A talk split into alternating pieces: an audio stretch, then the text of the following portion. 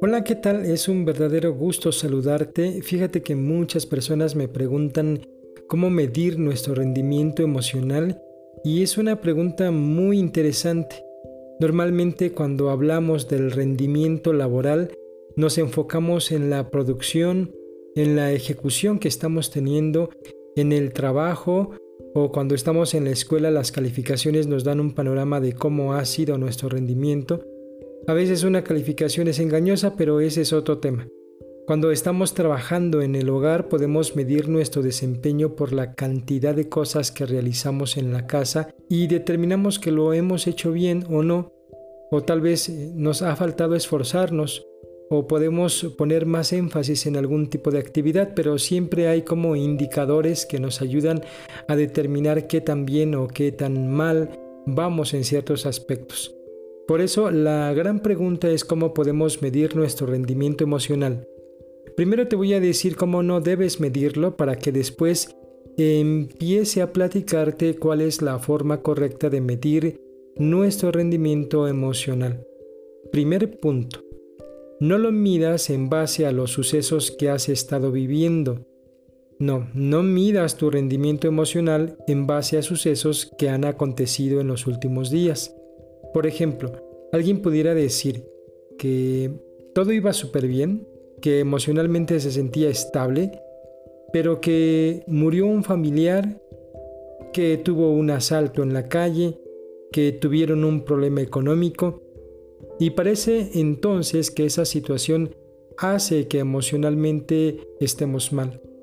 Bueno, no midas tu rendimiento emocional en base a los sucesos, porque en esta ocasión tuviste que afrontar la pérdida de un familiar o tuviste que sufrir la pérdida de tus objetos de valor ante un asalto o tuviste un revés económico.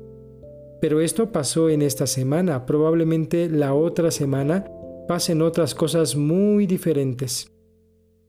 Si estamos pensando que nuestra estabilidad emocional va a lograrse a través de que no pasen cosas que nos compliquen, pues estamos completamente equivocados, porque eso no va a suceder.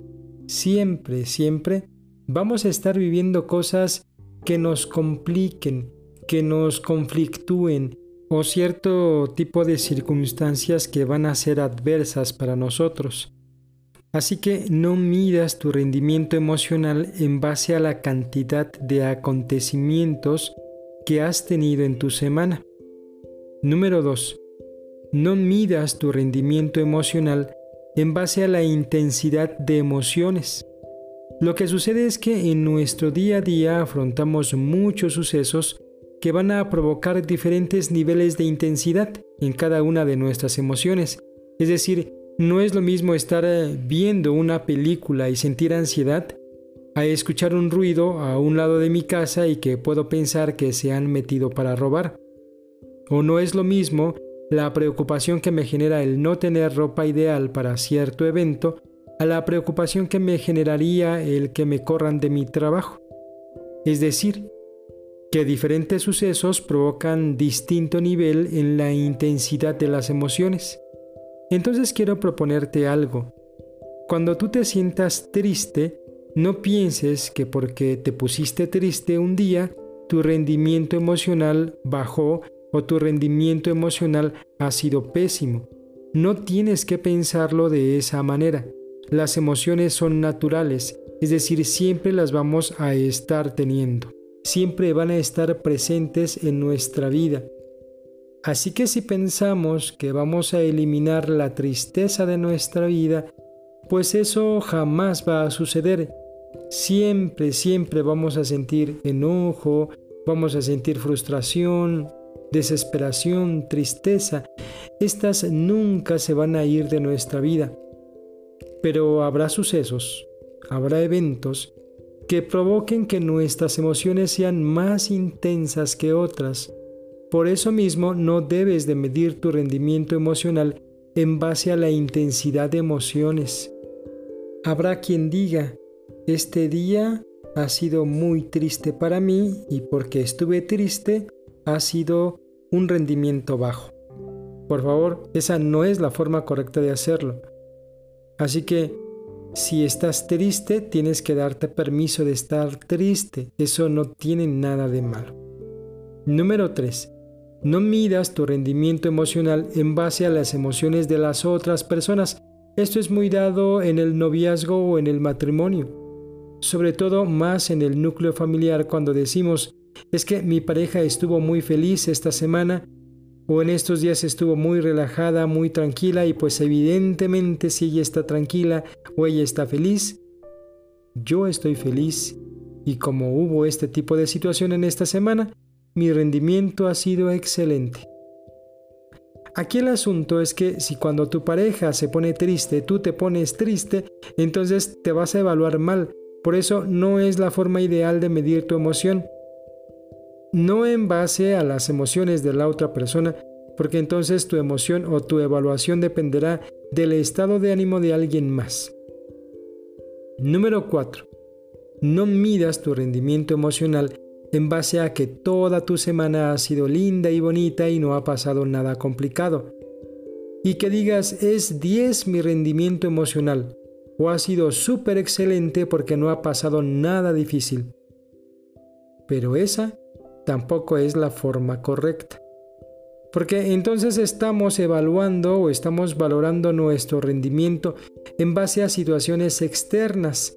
Y pasa como te decía en un principio. Entonces si pasan situaciones complicadas, ya va a bajar mi rendimiento emocional. Entonces, como no han pasado cosas difíciles, he tenido un buen rendimiento emocional bueno, ahí es donde te digo que tu rendimiento no debes de basarlo en las circunstancias que estás viviendo. No evalúes tu rendimiento en base a cosas bonitas y benéficas que te han pasado. Bueno, entonces, ahora sí, la pregunta es cómo evaluar de forma correcta mi rendimiento emocional. Te doy la respuesta. Debes de hacerlo en base a tu capacidad de recuperación. Nuevamente repito, en base a tu capacidad de recuperación. Imagínate que viviste algo trágico, complicado o difícil.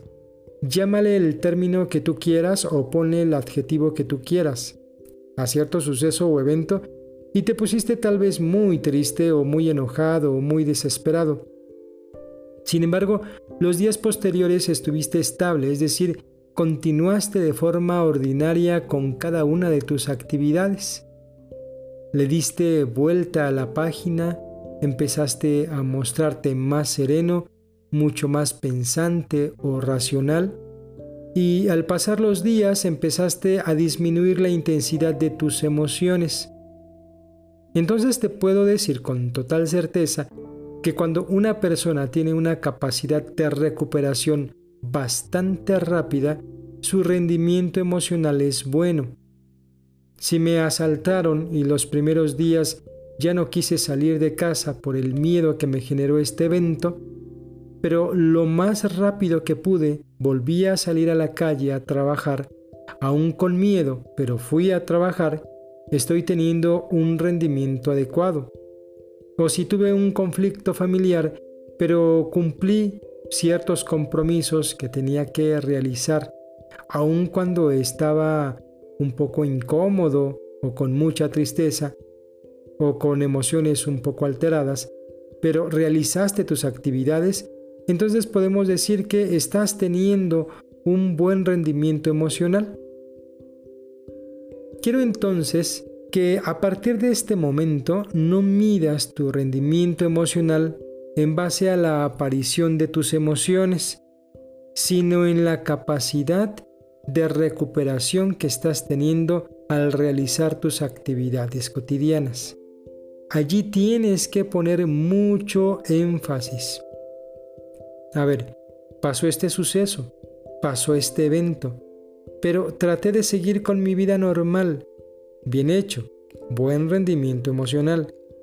Me puse muy triste, pero al otro día traté de seguir con mi rutina diaria, bien hecho, buen rendimiento emocional. Vamos a evitar que aparezcan emociones que no queremos. Pregunta, ¿sí? ¿Lo vamos a evitar? No, no vamos a evitar que aparezcan emociones que no queremos. Tampoco vamos a evitar que ciertos sucesos provoquen emociones más intensas que otras. Tampoco vamos a evitar que pasen cosas malas o cosas que nos compliquen y tampoco vamos a lograr que siempre estén pasándonos cosas bonitas y lindas. Por eso debemos de medir nuestro rendimiento emocional en nuestra capacidad de recuperación. Te digo algo, no te permitas estar eh, dos días consecutivos triste, no te permitas estar un día enojado y no te permitas estar seis horas frustrado. Nuevamente repito, no te permitas estar dos días triste, no te permitas estar un día completo enojado ni seis horas frustrado. Si las emociones que no queremos han aparecido, debemos de recuperarnos lo más pronto posible. ¿Cómo? No renuncies a tu rutina diaria, aún triste, enojado o con frustración o cualquier otra emoción, trata de hacer las actividades que normalmente haces. Ese es el primer paso para recuperarnos. Recuperación es una palabra que me encanta. Sígueme en Spotify, no dejes de compartir este episodio, este podcast compártelo con todo el mundo con todas las personas que conozcas. Soy Isra Olmos, nos vemos en un próximo episodio. Nos vemos pronto.